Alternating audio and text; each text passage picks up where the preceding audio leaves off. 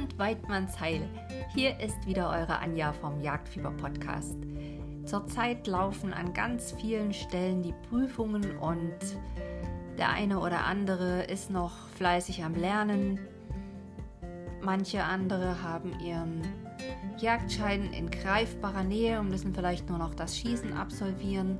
Und für wieder andere ist der Traum vom eigenen Jagdschein ein bisschen in die Ferne gerückt weil sie die Prüfung vielleicht doch nicht bestanden haben. Mein Mann hat gestern zum allerersten Mal Prüfungen mit abnehmen dürfen und leider sind doch einige Kandidaten im praktischen Teil bei der Waffenhandhabung durchgefallen.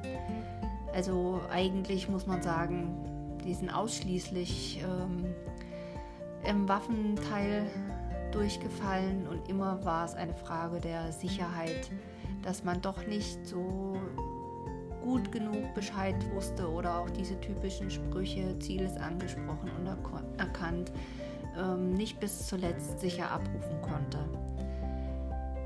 Dennoch ähm, braucht es auch in der Zeit des Lernens immer mal wieder eine kleine Pause und auch die, die es jetzt vielleicht beim ersten Anlauf nicht geschafft haben, werden es beim zweiten Anlauf schaffen und auch die, die es noch vor sich haben, ähm, sollten sich nicht zu sehr unter Druck setzen. Und deshalb gibt es heute mal nichts zum Lernen, sondern wieder mal eine Geschichte aus dem grünen Buch von Hermann Löhns. Und ich wünsche euch ganz viel Freude dabei. Schaltet einfach mal ab und lasst euch in die Zeit, ja, ich weiß gar nicht, wann hat er das Buch eigentlich veröffentlicht. Also zurückversetzen auf jeden Fall, weil es ist in echt richtig altdeutscher Schrift geschrieben.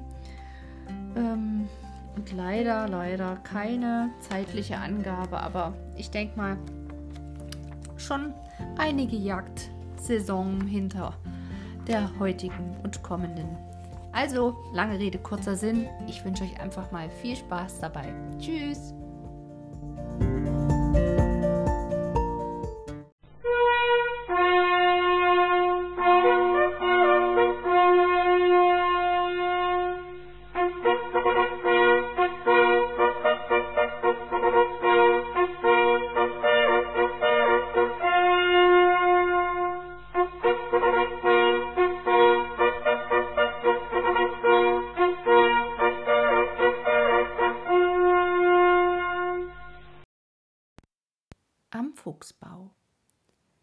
Frühling ist auf der Höhe, die Wiesen strahlen im Schmucke goldiger Blumenpracht.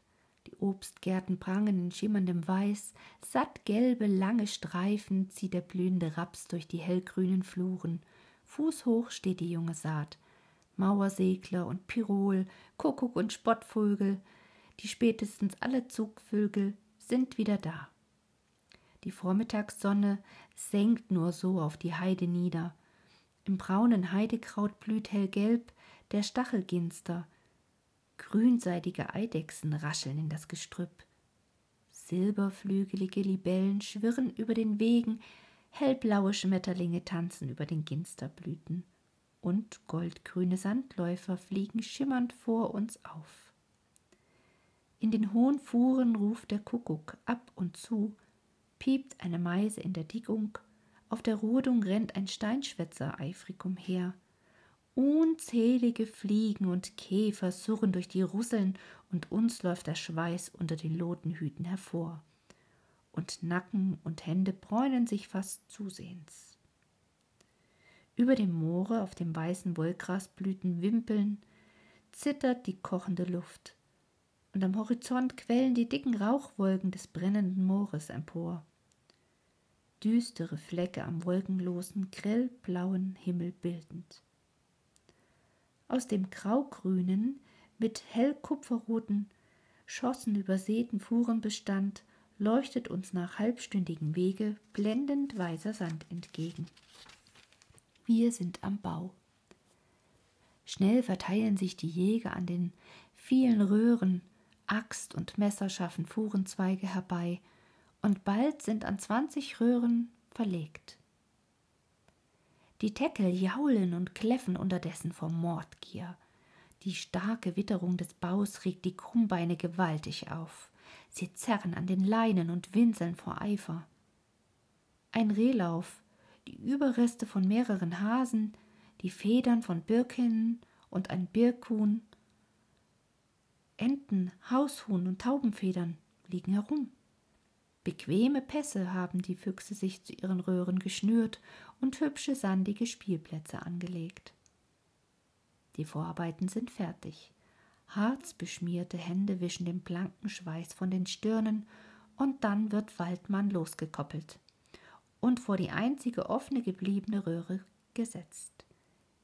Zitternd vor Begier schlieft er ein, kommt aber auch nach wenigen Sekunden wieder zutage. Die Röhre ist zu eng. Aber für Jenny, die blanke, schlanke Hündin, passt sie, und gierig schlief das zierliche Tierchen ein. Für Waldmann wird eine weitere Röhre geöffnet, und auch er verschwindet nun in der Erde. Eine Zeit lang hört man keinen Laut, als das Fieben der beiden gekoppelten Teckel, das Knistern des dürren Heidekrautes unter den schweren Stiefeln, fernen Kuckucksruf, das Girren der Ringeltaube, den Schmetterschlag des Baumpiepers und das Surren der unzähligen Fliegen. Plötzlich klingt dazwischen ein eigentümlicher Laut, so schwach, als käme er aus weiter, weiter Ferne. Huck, huck, huck, dann ein zweiter Laut stärker, mehr ein Bass, aber auch gedämpft. Huck, huck, huck. Die Hunde geben Hals, Jenny und Waldmann treiben die Füchse und suchen sie zu fassen. Aber das ist nicht so einfach. Der Bau ist weit verzweigt. Die feinen Nasen sind das Einzige, was die Hunde in den engen, düsteren Röhren leitet. Schnell werfen sich die grünen Joppen auf die Erde. Kein Wort wird gesprochen, die Ohren sind an das Heidekraut gedrückt. Ein Augenblick atemloser Spannung. Hier ist Jenny. Sie liegt fest vor, schreit ein Jäger, aufspringend und auf einen Fleck zwischen zwei jungen Fuhren deutend. Hier schlagen sie durch. Der Bauer setzt die Schaufel ein, es knackt das durchstochene Heidekraut, es knirscht der Sand unter dem Spaten, Heidplaken und Sandschollen fliegen beiseite. Ein Loch entsteht, und plötzlich stößt die Schaufel auf die Röhre. Scharfe Fuchswitterung strömt heraus. Heller ist das Halsgeben der Hunde vernehmbar. Eifrige Hände räumen den gelben Sand aus der Röhre, aber da erscheinen die Hunde schon wieder. Bedeckt mit erdigem gelbem Sand schütteln sich, atmen keuchend die frische Luft und schliefen wieder ein. Doch nach wenigen Minuten schliefen sie wieder aus und zeigen durch ihr Benehmen an, dass sie in diesem Teil des weit verzweigten Baus keine Hoffnung auf Erfolg haben. Die Röhren werden verlegt aus anderen die Fuhrenzweige gerissen und alle vier Teckel eingelassen. Wieder längeres Warten, wieder das dumpfe Lautwerden der Hunde unter der Erde. Hier ist es. Nein, hier. Ich höre sie ganz genau, sie liegen vor, hier muss der Kessel sein. Man zweifelt, man schlägt wieder durch, aber ohne Erfolg. Die Hunde kommen auch aus diesem Einschlag wieder hervor. Die Alte wird den Jungen verklüftet haben, meinte ein alter Jäger, und dann wird noch an drei anderen Stellen durchgeschlagen, immer mit demselben Misserfolge. Der Schweiß läuft uns in Strömen über das Gesicht, Missmut greift um sich, einer nach dem anderen holt sich eine Flasche aus dem Korb und stärkt sich mit tiefen Zügen. Wieder werden die Hunde eingelassen. Mit einem Mal schreit ein Jäger wie elektrisiert, mit Händen und Füßen zappelnd und in die Röhre deutend. Hier war eben der Fuchs. Von hier nach dort, schnell, der Hund her. Waldmann wird in den Einschlag gelassen, und nun geht das Anhetzen los. Husas, Husas, so ist recht, Waldmann. Sss, fass den Fuchs, krieg ihn den Halunken. Lauter Lärm füllt die stille Heide. Die Gesichter röten sich vor Aufregung. Halsgeben der im Bau befindlichen Hunde klingt dumpf herauf. Jetzt erscheint Waldmanns Rute in der Röhre des Einschlages, dann auch die Hinterläufe. Er hat'n! Er hat'n! schreit sein auf den Knien liegender Herr. Fass, Waldmännchen! Fass ihn! Und dann langt die braune Jägerhand hinunter, scharrt die gelbe Erde fort, erweitert den Eingang und passt die eifrig wedelnde Rute des Teckels, zieht ihn dann heraus und gleichzeitig auch den gewürgten Fuchs. Waldmann lässt nicht los. Fest hat er sich verbissen und schüttelt knorrend den Fuchs. Die übrigen Teckel schliefen aus den Röhren und stürzen sich alle auf den Fuchs, hängen sich fest daran, winseln vor Wut und lassen nicht ab. Einige selbst dann nicht, als man den Fuchs in die Höhe hebt.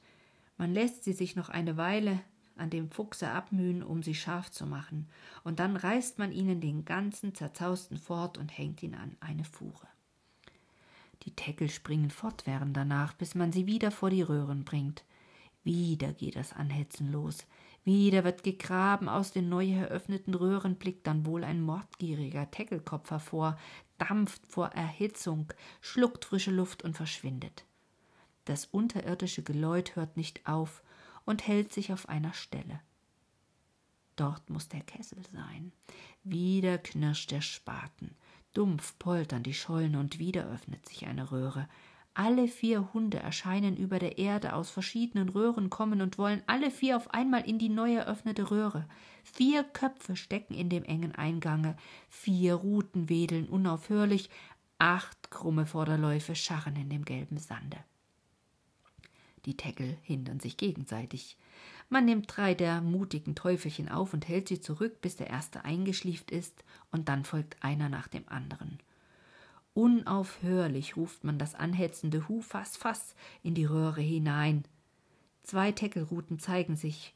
Man hört ein giftiges, keckerndes Äck, Äck. Wieder einer. Der eine Teckel hat den Fuchs unter dem Halse, der andere hat ihn am Genick erfasst, und bald ist das Keckern und das darauf folgende Quäken verstummt, und die Teckel lassen ihre Wut an ihm aus, bis man ihnen den cremigen entreißt und dann ebenfalls an dem Baum hängt. Nach kurzer Zeit verschwinden die braven Hunde wieder in der Erde. Es dauert nicht lange, so fördern sie einen dritten zutage, bedeutend geringer als die beiden ersten. Gleich darauf hat eine ebenso geringe nach einer Viertelstunde noch einen später, einen sechsten stärkeren und zuletzt wieder einen geringeren.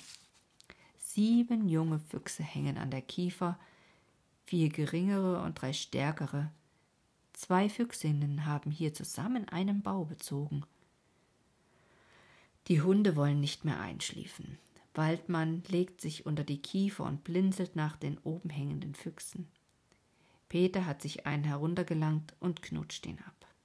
Jenny ist längst wieder die liebe, gute, bescheidene kleine Jenny und liegt auf dem Schoß ihres Herrn, und der vierte Teckel, auch ein Peter, ruht sich nach der schweren Arbeit im Sande aus.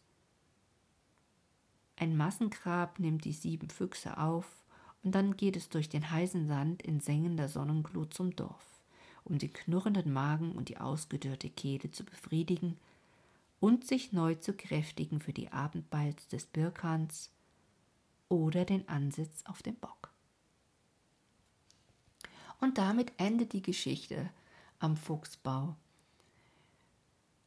Interessanterweise haben wir uns gerade mit dem Thema Baujagd und Fallenjagd in unserer letzten Jägerrunde unterhalten, weil auch bei uns im Revier, der eine oder andere kennt das aus den alten Folgen, auch es einen Bestand an Birkhähnen gibt, die dann zu schützen sind und so dass wir ganz aktiv auch auf die Räuber ein Auge haben und die Fallenjagd dazu intensivieren möchten. Dazu wird es dann bestimmt auch bald mal eine Folge geben.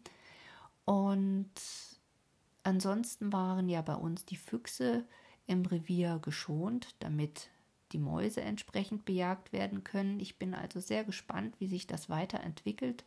Und wir konnten auch, also nicht ich selber, aber unser Revierjäger hat ähm, im Birkhuhnrevier ganz viele Spuren von Füchsen gefunden.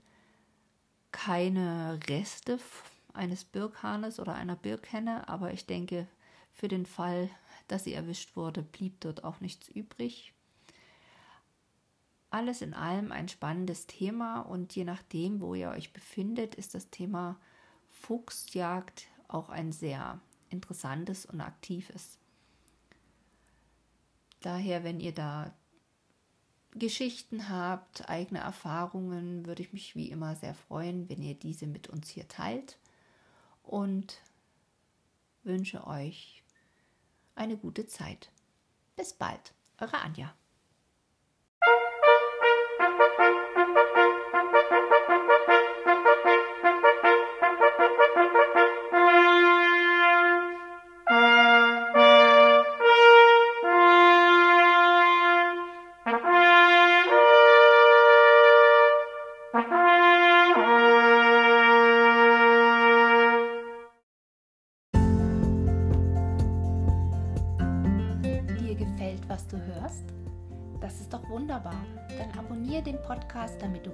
Folge mehr verpassen kannst. Und wenn du dich noch viel mehr einbringen möchtest, dann kannst du das in der Facebook-Gruppe Jagdfieber gerne machen. Du kannst dort Fragen stellen, du kannst dich austauschen und ich freue mich über jeden, der den Weg dorthin findet. Auch in meinem Blog jagdfieber-podcast.de wirst du immer wieder neue Beiträge und Anregungen finden. Wenn du Kontakt mit mir aufnehmen willst, dann geht das ganz einfach. Entweder du nutzt die Sprachfunktion hier bei Enker oder du schreibst mir eine E-Mail an frechmut.gmx.de. Ich freue mich immer wieder über Themenwünsche, Anregungen und einfach Austausch. Und zu guter Letzt kannst du mir natürlich auch einen Kaffee spendieren. Den Link dazu findest du in den Show Notes. Und in diesem Sinne wünsche ich dir eine gute Zeit. Wenn du Jagdschüler bist, viel Spaß beim Lernen, lass den Kopf nicht durchglühen und mach immer mal eine Pause. Horido, bis zum nächsten Mal, deine Anja.